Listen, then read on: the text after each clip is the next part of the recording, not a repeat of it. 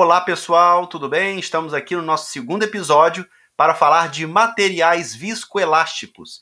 Você sabe o que é um material viscoelástico? E por que, que na biomecânica a gente tem que falar sobre isso? Venha comigo que eu vou mostrar. Então, existem materiais que são viscoelásticos. O que, que quer dizer isso?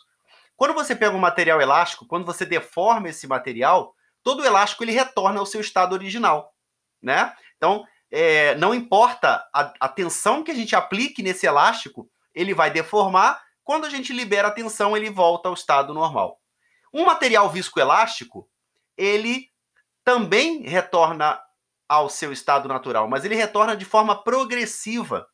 Ele não retorna de forma acelerada, como um material elástico é, somente um material elástico, com características apenas elásticas. Um material viscoelástico, ele progressivamente retorna ao seu estado original. E ele pode passar por dois regimes: o regime elástico e o regime plástico. Todo material viscoelástico, se você aplicar uma tensão pequena, né, moderada que seja, ele vai deformar e ele vai conseguir voltar ao seu estado original quando você retirar aquela tensão. Porém, um material viscoelástico, se você aplicar uma tensão que ultrapasse o seu limite fisiológico, ou seja, que ultrapasse o seu limite elástico, ele já entra no regime chamado plástico. O que, é o regime plástico? O material, depois de deformado, ele não consegue voltar ao seu estado original. E isso é um grande problema, né? Quando pensamos nos nossos tecidos.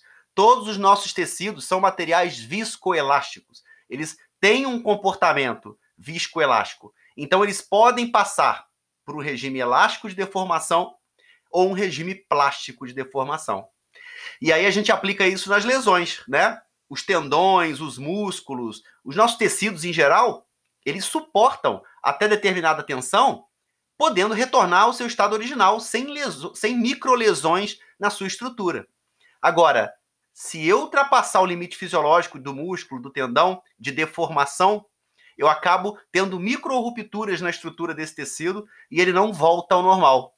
E isso é um grande fator de risco para futuras lesões.